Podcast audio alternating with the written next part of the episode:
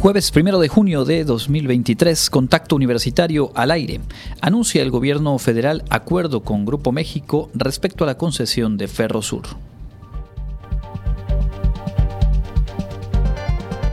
Facultad de Enfermería de la UADI refuerza el diálogo con empleadores de profesionales en trabajo social.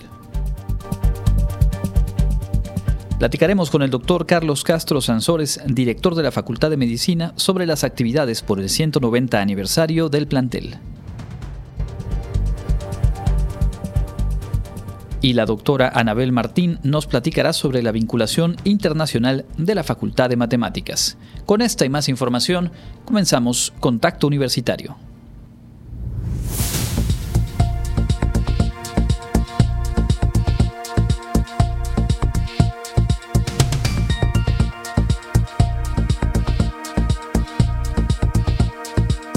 Contacto Universitario. Nuestro punto de encuentro con la información.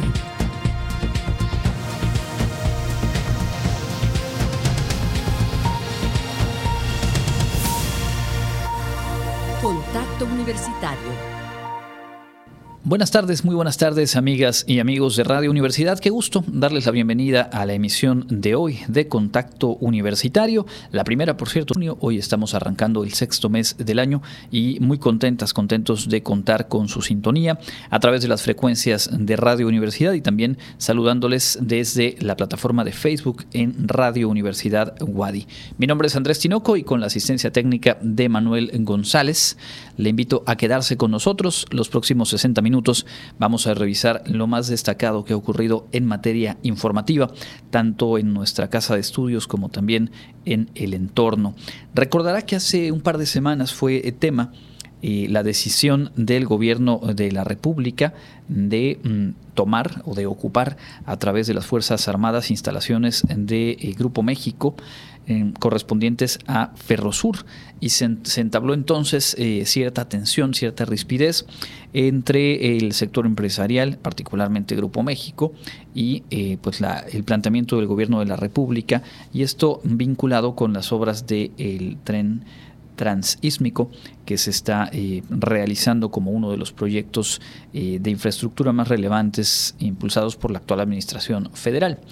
Eh, hubo distintos momentos, distintas eh, declaraciones y mm, por parte del gobierno federal se anunció hoy que ayer por la noche, tarde noche, se firmó un acuerdo entre la empresa, entre Ferrosur, la Secretaría de Hacienda y la Secretaría de Gobernación para normalizar los términos de la concesión de tres vías justamente de Ferrosur.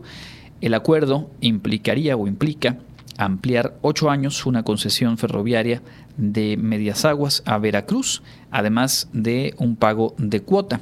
Se acordó también que la empresa de Germán Larrea, y a través de una de sus subsidiarias levante una demanda que eh, tiene vigente en contra de la edificación del tren Maya.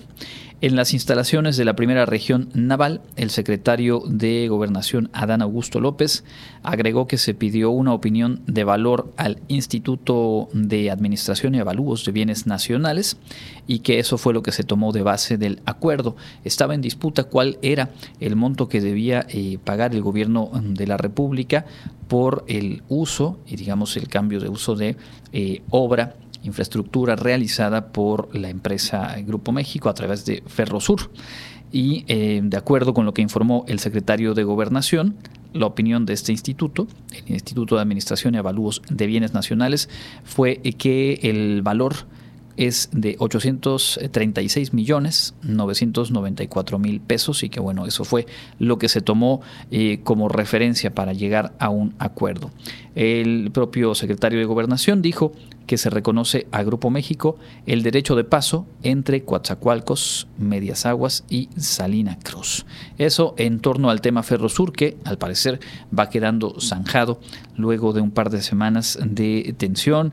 Se hicieron diferentes señalamientos, desde los más estridentes señalando eh, y acusando de expropiación, de romper el marco eh, normativo y con ello pues dar un golpe muy severo a la confianza de inversionistas nacionales y extranjeros, y también planteamientos eh, un poco en el otro, en el otro polo, hablando pues de cuántas afectaciones ha generado una empresa como Grupo México y cómo a través del tiempo en la administración actual y las anteriores pues ha sido muy eh, levemente sancionada cuando sí se han aplicado sanciones, hablando sobre todo de cuestiones de algunas afectaciones al medio ambiente por parte del trabajo minero o la extracción de minerales. De modo que, más allá de todo eso, eh, lo que al parecer se consigue, pues es un acuerdo a partir del cual pues, se puedan continuar las obras del tren transísmico y pues se vaya resolviendo este punto, este desacuerdo, esta diferencia entre una empresa sumamente poderosa, sumamente relevante eh, como Grupo México y el gobierno de la República. Lo que quizá quedó eh, eh, ahí como una consecuencia, un daño colateral, pues tiene que ver con la ya no concretada adquisición de Banamex por parte del propio Germán Larrea, propietario de Grupo México, que como usted recordará, pues eh, eh, a unos días, si no es que después, eh, al día siguiente de que se diera esta situación con Ferrosur, pues se vino abajo la negociación y pues el propio City, Citigroup anunció pues que iría a una oferta pública y no con el acuerdo que estaba al parecer cercano a cerrar con el eh, eh, Grupo México de Germán Larrea. En otros asuntos también de información nacional, el INE, el Instituto Nacional Electoral, eh, reiteró que a partir del día de hoy, hoy jueves, inicia el periodo de reflexión para que la ciudadanía de los estados de Coahuila y el Estado de México analice las diferentes propuestas y determine el sentido de su voto. Recordar que en esas entidades se elegirá tanto a gobernador o gobernadora como también a alcaldes, presidentes municipales y legisladores. Así que eh, será este próximo domingo cuando eh, las votaciones tengan lugar y a lo largo de los próximos días, a partir de hoy, pues queda obviamente abierto este periodo eh, comúnmente llamado de veda electoral en el que ya no podrán difundir mensajes políticos, propagandísticos, en aquellas entidades, ni tampoco hacer eh, llamados al voto o referencias a los datos de encuestas y demás. Por ello, a inicios de esta semana, pues bueno, se publicaron las últimas, aquí también las comentábamos, y pues bueno, será el próximo domingo por la noche cuando ya se puedan conocer resultados preliminares en ambas entidades. Volveremos con más información nacional un poco más adelante, ahora mismo en la información universitaria. Le contamos que la directiva de la Facultad de Enfermería de la UADI llevó a cabo una reunión con el Consejo de Empleadores, esto buscando eh, mejorar y fortalecer la formación de profesionales en trabajo social.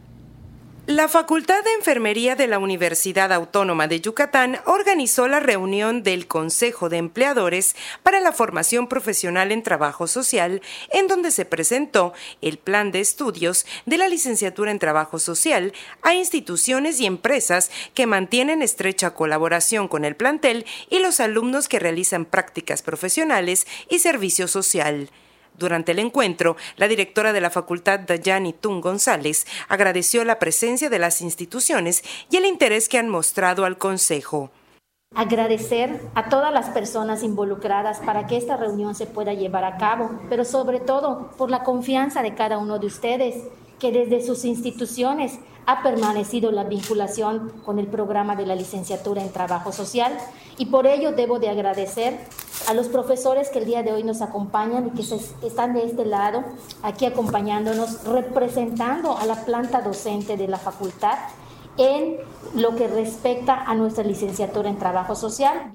En su turno, la secretaria del Consejo, Silvia Serrano Padilla, presentó el Plan de Estudios 2022, alineado al modelo educativo para la formación integral 2.0, Destacó que la licenciatura en Trabajo Social inició en el 2009 y actualmente busca formar profesionales en trabajo social competentes a nivel local, regional, nacional y global en la solución tanto de problemas como de necesidades sociales a través del ejercicio de los derechos y libertades mediante el diseño de modelos de intervención. Pero algo que me llama la atención también, que no lo vamos a hacer de manera empírica, sino cómo lo vamos a hacer mediante el diseño de modelos de intervención sustentados en teorías, metodologías de las ciencias sociales. ¿sí? Esto cuando hablamos de eso, de las ciencias sociales, es lo que nos obliga, ¿sí? Y más que nada nos obliga, y es, una, es un gusto, una satisfacción, a entender nuestro contexto, a entender nuestra realidad social, a entender lo que diría de todos los que estamos aquí en los usuarios, pero yo le cambiaría la palabra de usuarios, yo le cambiaría por familias. Además, durante la reunión se presentaron los convenios con los que actualmente colabora la facultad. Para finalizar, se presentó la reestructuración de la mesa directiva del Consejo de Empleadores para la Formación Profesional en Trabajo Social, quedando de la siguiente manera. Como presidenta, Elaine Marfil Rivero del Hospital Regional de Alta Especialidad de la Península de Yucatán. Como secretaria, Silvia Serrano Padilla de la UADI y como vocales, Mayra Alcocer Jau, Evelyn Tun Fuentes, Víctor Roa Muñoz y Rosa Buendía Basulto. Para Contacto Universitario, Clarisa Carrillo. Ahí está el trabajo que se impulsa en la Facultad de Enfermería. Cambiamos de tema y todavía está abierta la invitación para registrarse y participar en la Cruzada Forestal. Es una iniciativa del ayuntamiento de nuestra ciudad, pero que es acompañada por el voluntariado de la Universidad Autónoma de Yucatán. Alumnos voluntarios de la Universidad Autónoma de Yucatán, el Ayuntamiento de Mérida y distintas empresas privadas realizan el próximo lunes 5 de junio la Cruzada Forestal 2023 donde se plantarán distintos tipos de árboles en el campus de Ciencias Sociales, Económico, Administrativas y Humanidades, informó el responsable del voluntariado, WADI, Javier Puerto. Durante la entrevista señaló que esta actividad tiene el propósito de fomentar la creación de más áreas arboladas, reducir las emisiones de dióxido de carbono, mejorar la biodiversidad y temperatura de la ciudad. El registro va a estar abierto hasta, hasta días previos. La verdad es que estuve hablando con, los que están coordinando todo en el campus. Está esperando una asistencia mínima de 300 estudiantes, 300 personas en la, para ese día, ¿no? independientemente de los que entren por voluntariado, también los que están directamente en el campus y todo. Entonces, es parte de lo que se va a estar. No tengo el dato exacto de las plantas, que el número de árboles que se van a estar sembrando. Me imagino que conforme se acerque la fecha nos van a proporcionar, pero es muy importante que saber que todo lo que se va a plantar en este caso es eh, dentro del mismo campus. Para esta Cruzada Forestal 2023 se han sumado decenas de voluntarios provenientes de empresas, sociedad civil, escuelas y empleados del ayuntamiento, quienes impulsan este programa. Cabe destacar que este es un evento de plantación urbana que se realiza en Mérida al inicio de las temporadas de lluvias, fortaleciendo así la posibilidad de sobrevivencia de los árboles. Con información de Jensi Martínez, Contacto Universitario. Bueno, la invitación está abierta y por supuesto que vale la pena sumarse a esta cruzada forestal que en esta ocasión además bueno, beneficiará a un espacio universitario como ya escuchábamos en la nota. Antes de continuar, déjenme mandar un saludo a casa, ya se reportaron Emilia y Andrés que nos están escuchando y bueno, les mando un saludo. Al rato estaremos por ahí con ustedes, chamacos, y volvemos con la información para contarles que la Facultad de Medicina Veterinaria y Zootecnia de nuestra universidad también invita a sumarse a una acción una serie de actividades que realizan vinculadas con la protección del medio ambiente, en específico en el rescate de zarigüeyas. Con el fin de preservar la especie y darle los cuidados adecuados a las zarigüeyas, el Departamento de Salud Animal y Medicina Preventiva de la Facultad de Medicina Veterinaria y Zootecnia de la UADI invita a las personas a entregarles a los animalitos que localicen en la ciudad y a ser voluntarios para sus cuidados. Antonio Ortega Pacheco, jefe de este departamento, manifestó que desde el pasado mes de septiembre a la fecha han recibido un total de 200 arihuellas, desde recién nacidas hasta mayores, mismas que luego de ser rehabilitadas son liberadas en la zona de la Reserva Ecológica Cushtal. Entonces nos llegan, eh, particularmente en estas fechas, que es la época de empadre, la época de reproducción, nos traen muchas crías, muy, desde muy pequeñitas que todavía ni pelo tiene hasta algunas ya un poquito más grandes. Ante esta situación, se solicitan voluntarios, estos pueden ser estudiantes de la facultad o público en general. Ahí les enseñan todo sobre los cuidados y alimentación. Entonces aquí entrenamos a los estudiantes para que los alimenten, desde que son muy lactantes, a veces ni siquiera han abierto sus ojos. Y pues la mortalidad es muy alta, pero pues logramos sacar bastantes animalitos, ¿no? Y ya que alcanzan una edad grande, digamos tres meses, cuatro meses, ya se liberen aquí. El especialista indicó que ante la sobredemanda de atención, están solicitando también donación de alimentos como frutas, verduras o alimento para perros, pues este les sirve, así como medicamentos para atender a los animales que llegan lastimados. Las personas interesadas en participar como voluntarios o que hayan localizado una zarigüeya y la quieran llevar, se pueden comunicar al teléfono 9991 50 89 36, donde les darán toda la información correspondiente. Para Contacto Universitario, Karen Clemente. Y cambiando de tema, en Wadi Imagina, esta incubadora de negocios de alto impacto de nuestra universidad, invita a capacitarse en esta ocasión en el diplomado Dirección y Gestión de Empresas Familiares.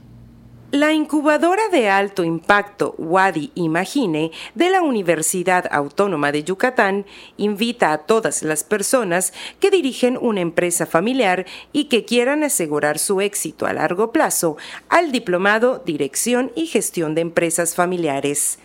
Este diplomado proporcionará los conocimientos necesarios para diseñar planes estratégicos eficaces y manejar adecuadamente la dinámica empresarial y familiar.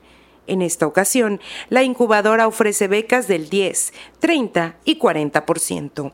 La modalidad de este diplomado es presencial y tendrá una duración de 120 horas divididas en seis módulos.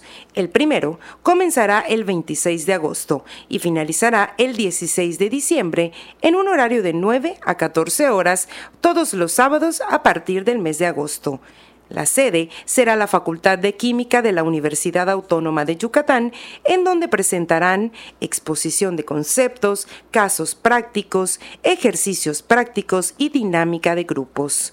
Si desea obtener más información, puede enviar un correo a teresa.chavarría.wadi.mx o comunicarse al teléfono 9992 71 1197. Para Contacto Universitario, Clarisa Carrillo. Y antes de cerrar este bloque de noticias, eh, les compartimos la siguiente nota realizada por Karen Clemente, quien platicó con estudiantes de la Universidad de los Mayores de la UADI acerca de sus experiencias y aprendizajes en el más reciente ciclo de talleres. Han pasado poco más de cuatro años desde que inició la Universidad de los Mayores de la UADI. Desde entonces, decenas de personas han formado parte de los cursos que se imparten, siendo un ejemplo de que ser adulto mayor no es un impedimento para aprender algo nuevo. Gerardo Aguilar Pérez formó parte de la primera generación conformada en 2018 en los cursos de cultura maya y otro de comida sustentable. Desde entonces, está presente en cada convocatoria. La calidad de nuestros instructores, la manera tan cordial en que hemos sido recibidos, de que inclusive el propio señor rector y nuestra coordinadora, la profesora Julieta Guerrero, vienen, están siempre atentos, nos preguntan qué nos hace falta, Criselia Cabrera Carrillo y Arnulfo Villarreal Guerra son una pareja que ahora comparte el gusto por realizar sus propios productos en conserva, gracias a uno de los talleres de la Universidad de los Mayores. Dicen sentirse entendidos, pues cada uno de los maestros que han tenido han sido pacientes y comprensivos con ellos. Decidimos tomar el de elaboración de conservas, que también muy bueno, y de yo ya me integré a los, a los cursos del adulto mayor, súper buenos se están perdiendo la oportunidad que nosotros ya tuvimos de convivir, para empezar, de convivir con gente de nuestra edad en un curso que se te va rapidísimo, se te va rapidísimo por la forma en que nos damos la, información nuestros maestros y que no solamente es tener la, la información, escribirla y listo, sino te hacen hacer las cosas para que tú las fabriques. La señora Marta Rodríguez Aguilar es un caso especial. Con más de 80 años decidió inscribirse a su primer curso gracias a la ayuda y motivación de su hija. Destaca que esto le ha cambiado completamente su perspectiva, pues antes de la universidad ella se sentía improductiva. Y fue para mí tan grato estar dentro de un grupo mucho más chico que yo, dar el ancho, lo que se dice dar el ancho, porque inclusive mi compañera eh, le dio COVID y me tuve que quedar sola y aún así saqué mi clase porque tenemos una excelente maestra. En este sentido, Elizabeth Castillo Rodríguez, hija de doña Marta, se siente orgullosa y feliz de su madre, pues asegura que ahora la ve más animada al salir para tomar sus clases. Ver que ella, después de cómo se sentía, de que no hacía nada en casa, de que ya está grande, de que ya no puede, verla tan motivada y tan segura y tan feliz, sobre todo ver a tu mamá feliz de lo que está haciendo a sus 82 años, es una satisfacción muy grande. Para Contacto Universitario, Karen Clemente.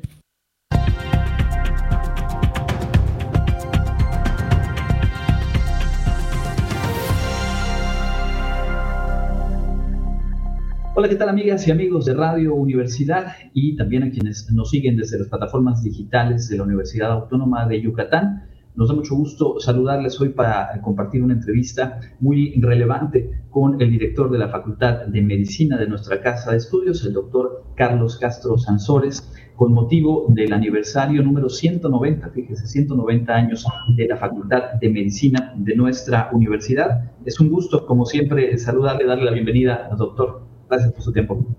Muchas gracias, muy buenos días a todos ustedes, a todos ustedes, al auditorio que nos escucha. Gracias por la invitación. Bueno, pues, eh, ¿qué, significado tiene eh, para la comunidad de, la facultad llegar a este aniversario? Sabemos que todos son relevantes, pero cuando se cumplen décadas y ahora tan cercanos ya, o en, en vías, digamos, a su segundo centenario, seguramente tiene un acento particular.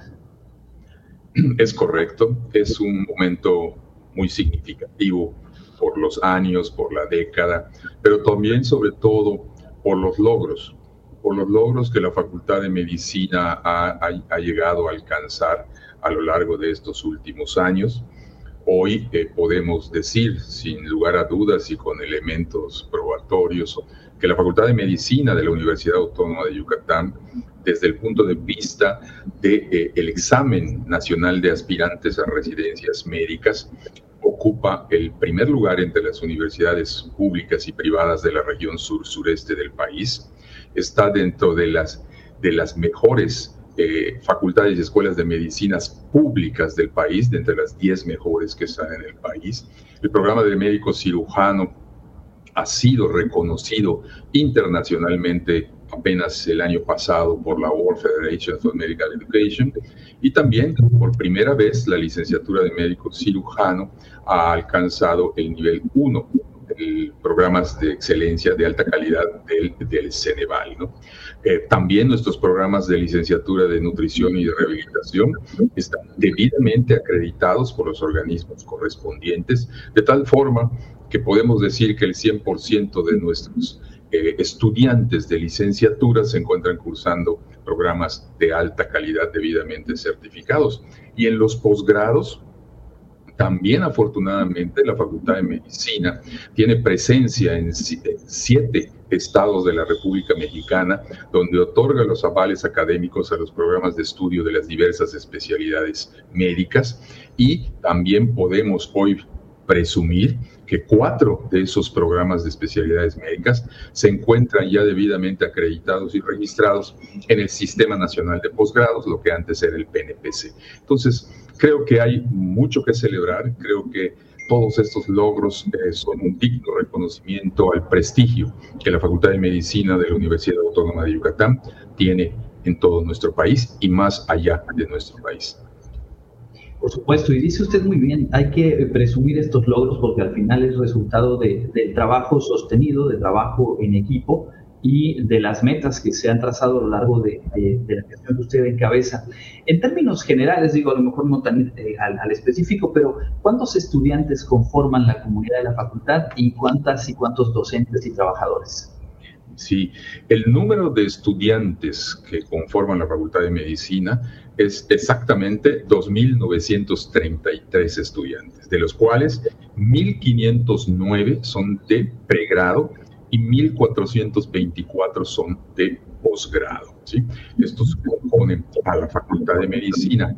La planta docente se compone de 38 profesores de, de, de base, profesores que están con nosotros de base, pero tenemos un número muy grande que rebasa los 200 de profesores de campos clínicos, tanto en la ciudad de Mérida, en el estado de Yucatán, como en los siete estados donde tiene presencia la facultad y donde profesores eh, en este caso de las especialidades médicas, forman a los futuros especialistas de las distintas áreas de la medicina. Entonces, hablando de ello, ¿verdad? pues superamos con mucha facilidad los 200 este, profesores en términos generales, aunque 38 de ellos son profesores de base.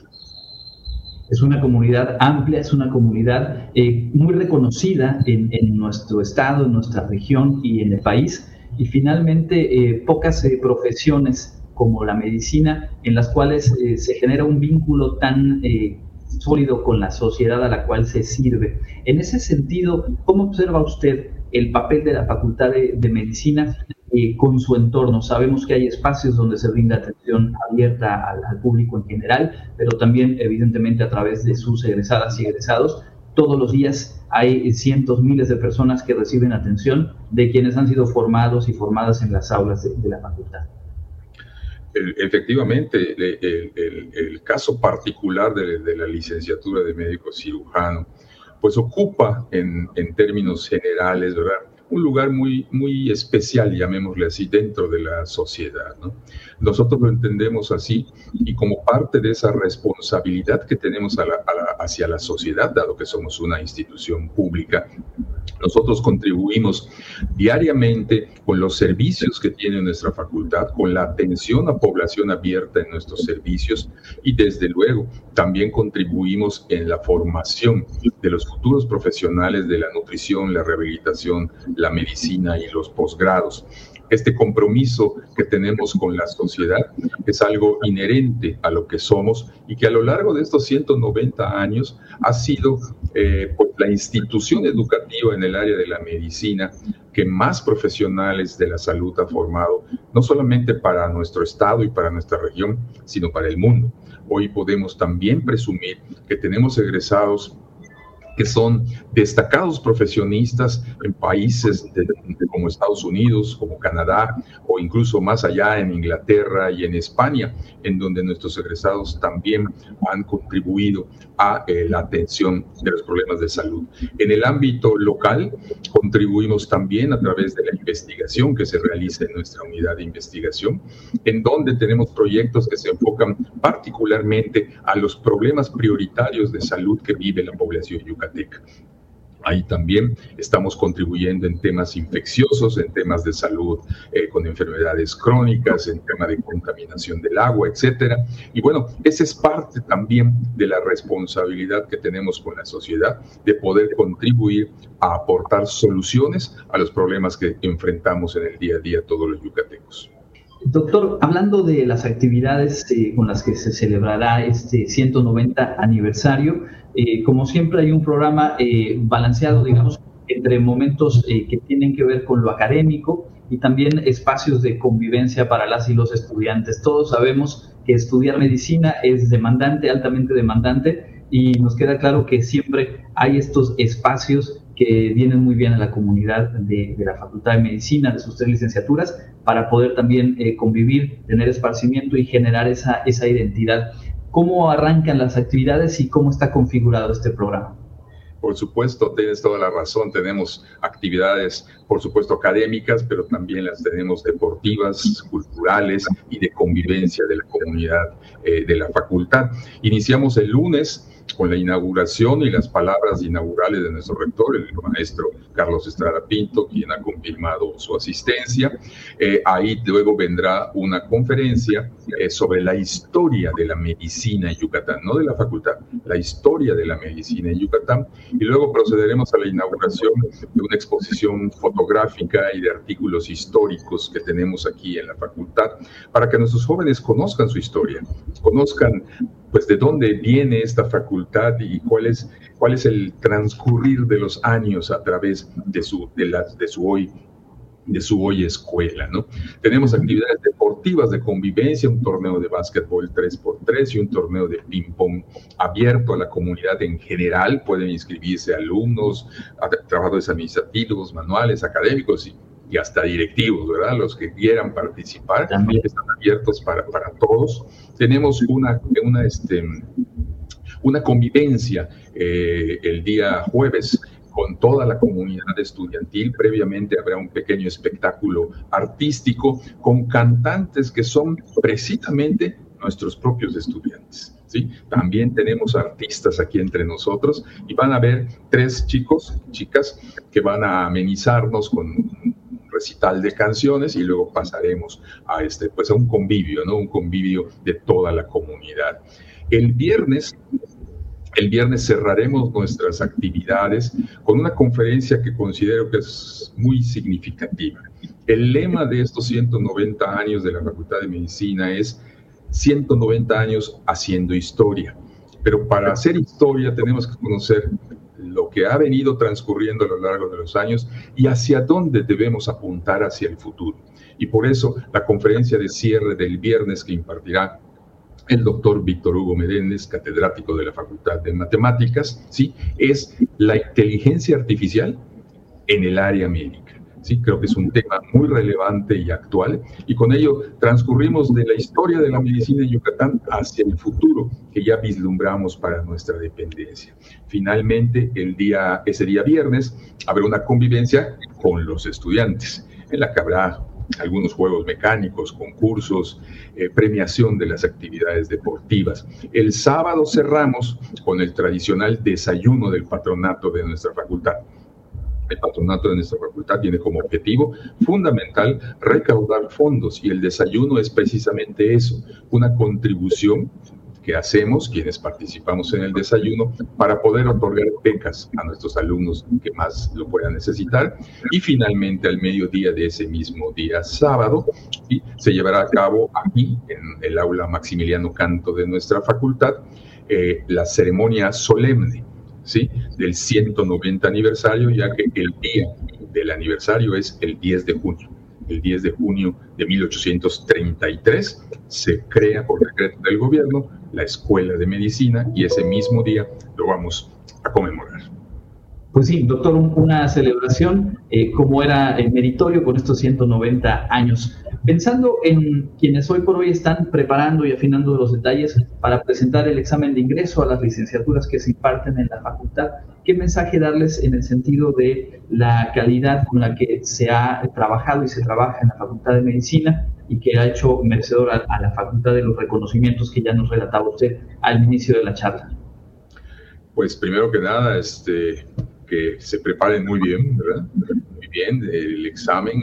El examen en sí mismo, este, pues realmente la diferencia entre los que tienen lugar para ocupar un sitio aquí en la Facultad de Medicina y los que no, en realidad son centésimas y a veces milésimas de punto. No es que, que, no tengan la capacidad para entrar, pero lamentablemente el cupo, dadas las capacidades que tenemos, y no solamente nosotros, sino la, el sector salud, pues es limitado, ¿no? Entonces, por eso solo un determinado número puede entrar.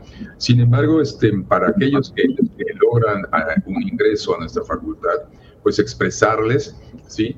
que ingresan a una facultad donde sus programas académicos están bien consolidados, donde existen los profesionales con la experiencia suficiente para formarlos, donde tenemos todos los recursos eh, de infraestructura para poder atenderlos como, como debe de ser.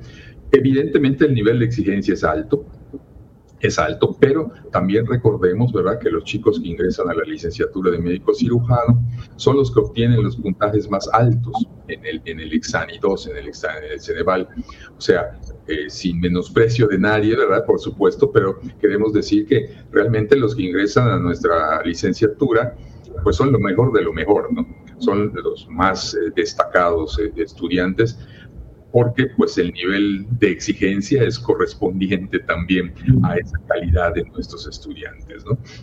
Aquí eh, pues tenemos todo dispuesto para cuando, cuando ingresen eh, eh, en, esta, en esta selección que inicia en el ciclo 23-24 y tenemos todas las herramientas para poder apoyarlos. Y aquí aprovecho también para decir que dentro de eh, los objetivos estratégicos de la facultad está ir incorporando progresivamente, eh, pues todos esos recursos tecnológicos que hoy existen, ¿sí? para la formación de los estudiantes de las carreras que impartimos.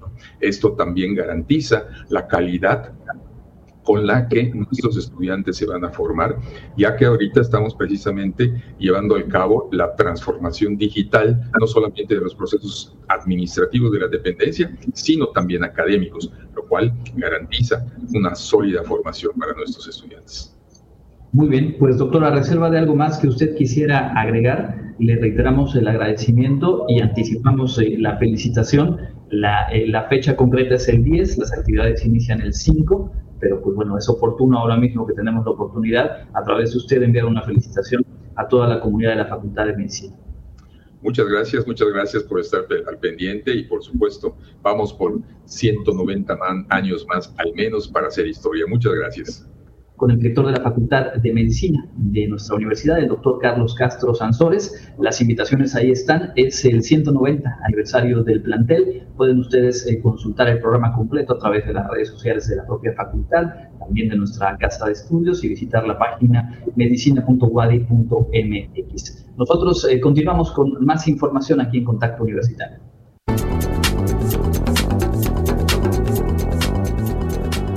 El Comité Institucional para la Atención de Fenómenos Meteorológicos Extremos de la UADI informa que este jueves 1 de junio tenemos ambiente caluroso con cielo de mayormente despejado a medio nublado y posibilidad de lluvias por la tarde. La máxima temperatura estará en 39 grados Celsius y la temperatura mínima será de 21 grados en el amanecer de mañana viernes. En la ciudad de Mérida, centro y oeste, la temperatura máxima será de 36 grados y la mínima de 21. En la costa se esperan temperaturas máximas de 33 grados y mínima de 23, con cielo mayormente despejado. En el sur y sureste del estado, la temperatura más alta será de 39 grados y las mínimas de 21. El cielo estará mayormente despejado. En el este y noreste de Yucatán tendrán como máximo 38 grados y una temperatura mínima de 21. Para Contacto Universitario, Elena Pasos.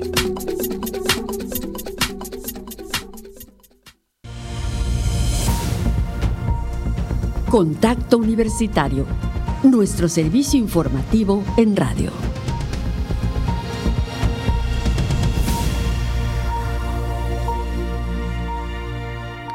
De vuelta en contacto universitario cuando son las 14 horas con 40 minutos. Un poco más adelante vamos a conocer la forma en la que se ha impulsado la vinculación internacional en la Facultad de Matemáticas. Como cada dos semanas nos asomamos justo al trabajo de Wadi Global y de las distintas facultades y eh, planteles que conforman nuestra casa de estudios. Antes de ello y antes de ir a la información local, déjeme contarle que el presidente de la República reconoció que eh, en, a la actualidad su gobierno, el gobierno que él encabeza, es el que acumula el mayor número de homicidios en comparación con sexenios anteriores. Sin embargo, bueno, hizo, eh, como, como es habitual, la acotación de que este récord es una mala herencia de las administraciones que antecedieron la suya. En la conferencia de prensa que encabezó esta mañana en Ciudad Madero, Tamaulipas, eh, señaló que los cárteles se crearon y se fueron consolidando en gobiernos pasados sino en el que él encabeza. Y es que el pasado 25 mm, de mayo, el gobierno actual llegó a la cifra, lo comentamos aquí justamente en esa ocasión, de 156.136 homicidios registrados entre diciembre de 2018, es decir, al inicio del gobierno, hasta el día 24 de mayo de 2023, superando la cifra que acumuló en su sexenio eh, el gobierno de Enrique Peña Nieto y con ello, bueno, quedando justamente ahí. También hoy se dieron a conocer las cifras preliminares de homicidio doloso registrados en el mes de mayo y pues tampoco, tampoco son buenas noticias, son eh, alrededor de 74 el promedio diario de homicidios en, en toda la República a lo largo del mes de mayo. Y estas cifras todavía se van actualizando conforme pasan las próximas semanas y por ahí del día 20 del próximo mes se llega a la cifra definitiva que normalmente eh, tiene un incremento de entre el 15 y el 20% de lo reportado a fines de mes. Es decir, sigue siendo un tema pendiente. Si bien hay algunos eh, casos, algunos delitos en los cuales se ha logrado eh, contener una inercia al alza o inclusive reducir la incidencia, pues en el tema más, eh, más escabroso, más contundente como lo es el homicidio doloso, pues las acciones, la estrategia seguida por el actual gobierno no ha logrado marcar una diferencia sustantiva respecto a la que se llevó a cabo en el sexenio anterior o en los previos. De modo que ahí la información en materia de seguridad y combate a la delincuencia. Vamos a continuar con el contenido de esta tarde. Tenemos a continuación lo más relevante de la información local en voz de Elena Pasos. En información local, el gobierno estatal a través de un boletín informó que en el primer trimestre del año Yucatán registró un ingreso laboral per cápita de 3.251 pesos, cifra que representó un nuevo máximo histórico para este indicador, reportó el Consejo Nacional de Evaluación de la Política de Desarrollo Social, Coneval. El ingreso laboral por persona forma parte de las estimaciones del índice de la tendencia laboral de la pobreza que publica el Coneval, el cual reportó que el promedio alcanzó un crecimiento de 7.6% respecto al trimestre anterior de 2022 y que posicionó a Yucatán como una de las entidades con mayor crecimiento en el rubro. Se afirma que el Estado lleva 24 meses consecutivos con incrementos en el número de trabajadores registrados ante el Instituto Mexicano del Seguro Social, al registrar en abril de este año 421.816 asegurados, cifra máxima en la entidad desde que se lleva registro. Asimismo, el organismo informó que la masa salarial, es decir, la suma de todos los ingresos laborales del Estado, tuvo un valor de 7.162 millones de pesos, histórico para este indicador. Luego de rendir protesta como nuevo fiscal general autónomo por los próximos 12 años, Juan Manuel León León declaró que ser autónomo no significará en su caso ser independiente. Por el contrario, continuará trabajando en coordinación con todas las corporaciones policíacas y Fuerzas Armadas en Yucatán. Todos somos un solo equipo y esto nos da la oportunidad para sumar esfuerzos y sacar adelante en procuración de justicia a Yucatán, afirmó. También recordó que tienen de plazo para instalar a la nueva policía 180 días, es decir, tienen hasta noviembre para cumplir con esta tarea. El gobierno de Yucatán se declaró listo para afrontar la temporada de huracanes 2023, que comienza oficialmente hoy 1 de junio en el Atlántico y el Caribe. Durante la primera sesión ordinaria 2023 del Consejo Estatal de Protección Civil, su coordinador, Enrique Alcocer Basto, precisó que se pronostican para esta temporada la formación de hasta 16 ciclones en la cuenca del Atlántico, de los cuales de 7 a 9 serían tipo tormenta tropical, de 1 a 3 huracanes de categoría 1 o 2 y de 2 a 4 de categoría 3, 4 o 5, para un total de 10 a 16. Asimismo, anunció que el 19 de junio se realizará el segundo Congreso de Preparación ante el Riesgo de Huracanes, que se sumará a las actividades como el primer Simulacro Nacional 2023, la recepción del avión Casa Huracanes y la Feria Nacional de Protección Civil. Aseguró que mantendrán la comunicación permanente con los municipios para advertir de situaciones de riesgo por eventos hidrometeorológicos. Y llamó a los integrantes del Consejo a coadyuvar en la prevención que implican acciones coordinadas entre los tres órdenes de gobierno y organizaciones de la sociedad. Para Contacto Universitario, Elena Pasos. Mantén contacto. Escúchanos en línea en wadi.mx, diagonal radio-universidad y en Facebook, diagonal radio Wadi. Continuamos en contacto universitario y como cada segundo jueves nos da mucho gusto poder compartir con ustedes parte del trabajo a nivel internacional que desarrollan las diferentes facultades, dependencias de nuestra casa de estudios. Y hoy justamente vamos a poder conocer a detalle el trabajo que se ha realizado en esta materia en la Facultad de Matemáticas. Y para ello nos enlazamos vía telefónica con la doctora Anabel Martín González, jefa de la unidad de posgrado e investigación justo de la Facultad de matemáticas. Muchísimas gracias por su tiempo y bienvenida, doctora. Muchas gracias a ustedes por el espacio. Bueno, pues eh, en diferentes momentos hemos eh, compartido aquí con el público el trabajo de las facultades en esta vinculación, proyección a nivel internacional. Preguntarle cuáles son, eh, en términos generales, las colaboraciones académicas con las que cuenta la Facultad de Matemáticas de la UADI en ese terreno internacional. Bueno, en la Facultad de Matemáticas siempre hemos procurado estar siempre a la vanguardia y los diferentes profesores que hacemos tanto docencia como investigación, siempre estamos en constante búsqueda de nuevas relaciones con otros grupos de investigación y especialmente internacional también. ¿no? Eh, somos varios los profesores de diferentes líneas que desarrollamos diferentes, diversas áreas, ¿no? tanto en el área de computación como en el área de matemáticas, y son líneas muy bien trazadas que dan sustento a cada uno de los programas de posgrado y también de licenciatura que tenemos aquí en la, en la facultad. Entonces, cada uno de los profesores desarrollamos dentro de nuestras áreas de, de trabajo eh, los diferentes temas específicos de cada uno de, nuestros grupos de investigación. Eh, actualmente pues contamos con, con, diversos proyectos muy variados en diferentes áreas.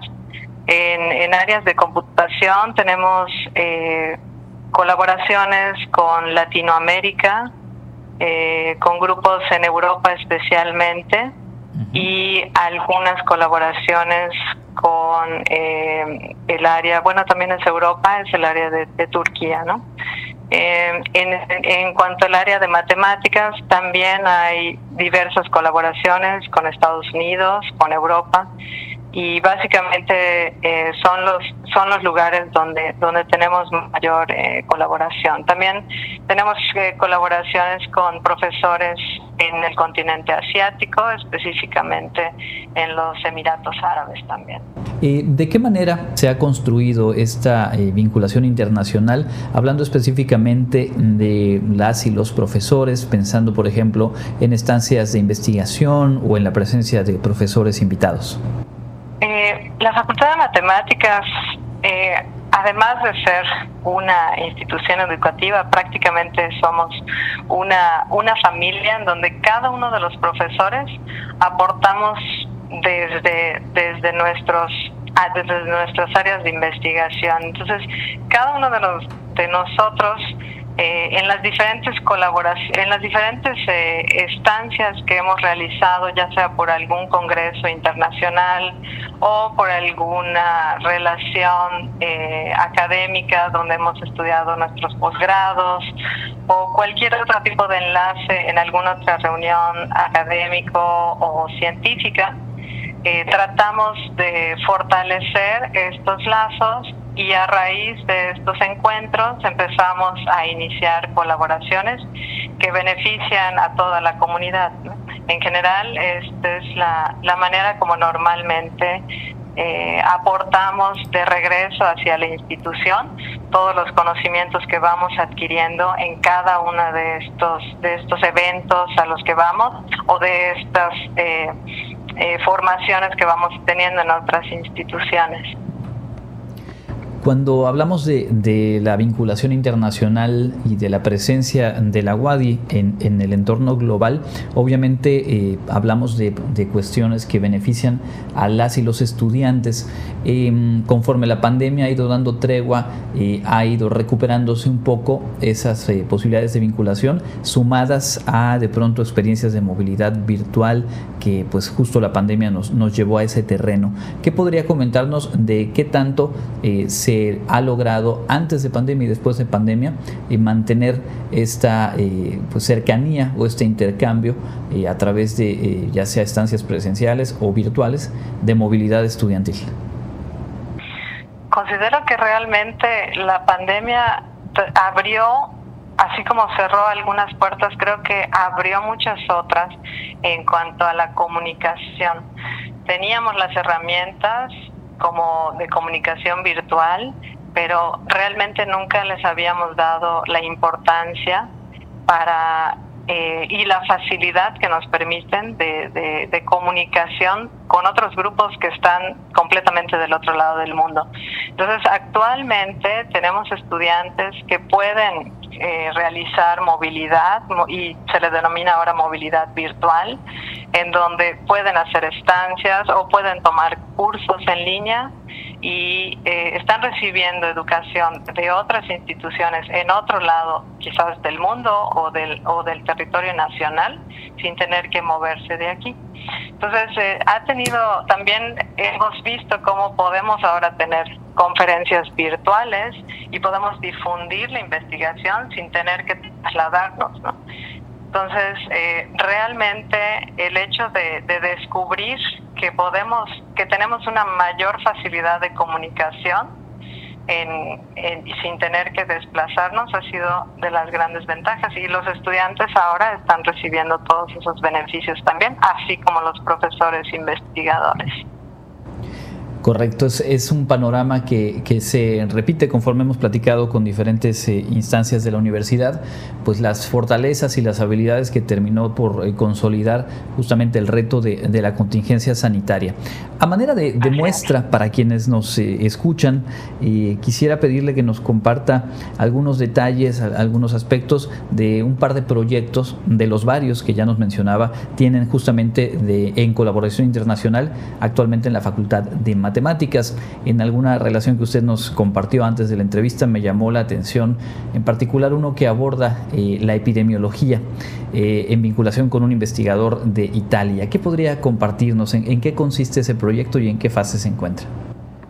Sí, el grupo de investigación, el cuerpo académico que trabaja en ese proyecto es el cuerpo académico de ecuaciones diferenciales eh, el doctor Eric Ávila, que es el que tiene eh, directa relación con el doctor Bruno Buono del Departamento de Matemáticas y Aplicaciones de la Universidad de Nápoles, en Italia.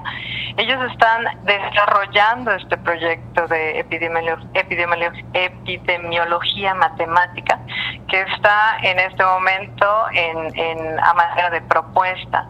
Eh, básicamente trata de hacer un análisis matemático de la dinámica de la de la pandemia de, de COVID, en, en, esta aparición de nuevas cepas que son más resistentes aún en, eh, en la población y en este análisis matemático tratan de, de abarcar tanto gente vacunada como no vacunada. ¿no? Entonces es hacer una modelos que, que permitan dar un análisis cualitativo acerca de estas reproducciones que van eh, surgiendo en, estos escenarios actuales.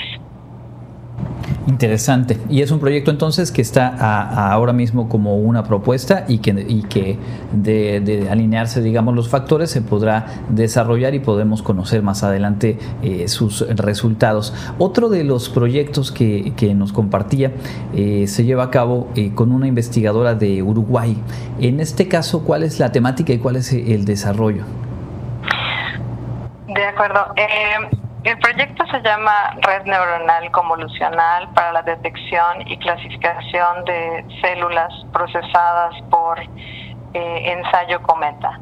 Este, eh, este análisis que se hace desde el punto de vista biológico nos permite identificar cuál es el daño que tienen las células en el ADN y este daño se refleja directamente con posibles em, eh, enfermedades que pudiéramos adquirir en un futuro, algo así como identificar si nuestras células tienen un mayor o menor grado de daño en el ADN, pudiéramos ser mayor o menores propensos a padecer enfermedades inmunológicas.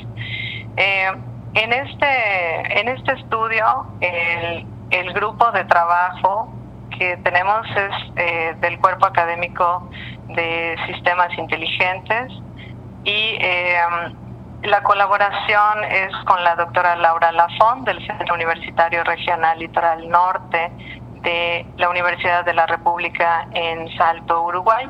Y esta colaboración también se está dando en conjunto con el Centro de Investigación de Matemáticas en su unidad Mérida, el CIMAT Mérida, con el doctor Francisco Hernández López y también está en colaboración con la doctora Elda Pacheco Pantoja de la Universidad Anáhuac Mérida. Entonces siempre tratamos de hacer redes interdisciplinarias para poder fortalecer eh, los resultados que podamos obtener desde diferentes puntos. La doctora Lafont, que es de Uruguay, y la doctora Elda Pacheco, ellas son especialistas en biología y ellas son las encargadas de desarrollar todas las muestras y todo el análisis desde el punto de vista de biología. Y nosotros en matemáticas, que somos el grupo de computación que trabajamos en este proyecto, junto con el, el doctor Francisco Hernández, nos encargamos del procesamiento de las imágenes para poder detectar, analizar, clasificar y modelar todas estas células para poder dar un análisis de del nivel del daño de estas células. Justo, justo por eso me llamaba la atención, leyendo eh, los títulos de los proyectos y las características que nos compartía, eh, porque se marca esa eh, multidisciplinariedad y la presencia de la investigación, en este caso, y la aplicación de la investigación en matemáticas en proyectos que tienen que ver con la salud, entre otros rubros que en lo que desarrollan actualmente en esa vinculación internacional desde la facultad, pues se, se está llevando a cabo. ¿Hay algo más que quisiera usted agregar, doctora?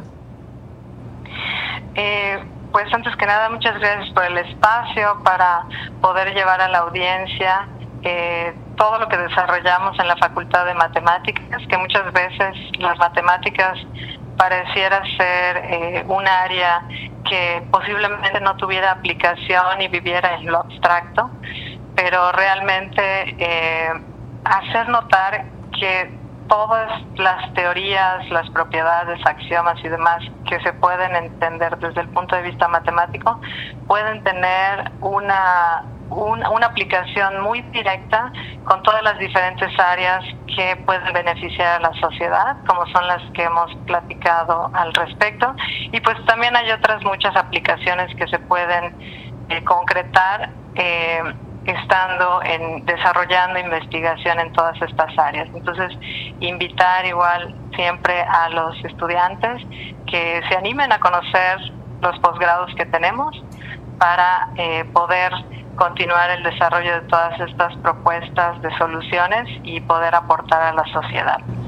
Pues ahí está la invitación y eh, pues a, través de la página eh, matemáticas.wadi.mx pueden consultar la, oferta académica precisamente a la que se refiere la doctora y nosotros le agradecemos mucho el tiempo y la disposición para compartirnos esto eh, en contacto universitario, doctora. Hasta luego, muchísimas gracias es la doctora Anabel Martín González, jefa de la unidad de posgrado e investigación de la Facultad de Matemáticas en nuestro espacio de eh, vinculación internacional de la UADI. Nosotros vamos eh, con la información de esta tarde, continuamos aquí en Contacto Universitario.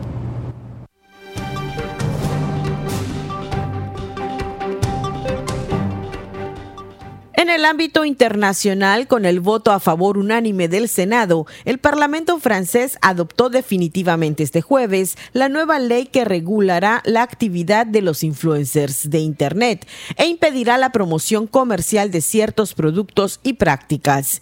Entre ellos figuran la cirugía estética y las prácticas médicas no contrastadas científicamente, las suscripciones a apuestas deportivas o los productos que contengan nicotina. Además, habrá una restricción seria a la promoción de productos financieros o criptomonedas. El alcohol por el momento no estará comprendido entre las prohibiciones. Los influencers de las redes sociales que no respeten la norma podrán ser condenados hasta seis meses de prisión y 300 mil euros de multa. El proyecto de ley busca poner fin a los excesos de los últimos años con influencers que promueven en redes sociales desde productos financieros complejos a remedios para curar el cáncer sin respaldo científico.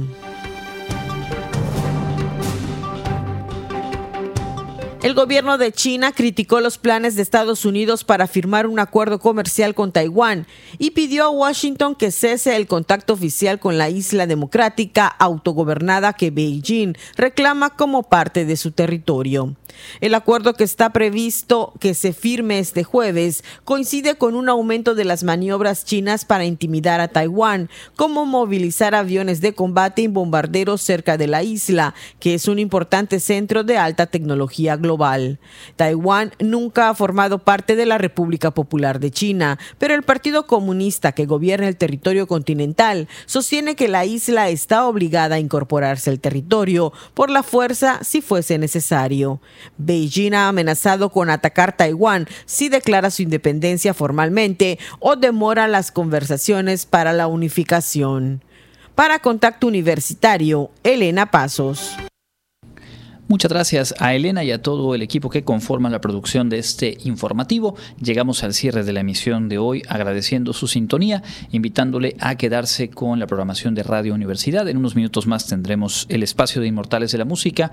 A las seis y media de la tarde el programa Letras en Tránsito y a las siete de la noche Espacio Sensorial, parte de la programación de hoy. Mañana en punto de las ocho de la mañana, contacto universitario con Elena Pasos y a las dos de la tarde aquí estaremos de vuelta para contarle lo más relevante que se genera en las próximas horas. Gracias a Manuel González en la operación técnica y le invito de nueva cuenta a quedarse con las frecuencias de Radio Universidad. Hasta mañana. Contacto Universitario, nuestro punto de encuentro con la información. Una producción de la Coordinación de Comunicación Institucional de la Universidad Autónoma de Yucatán.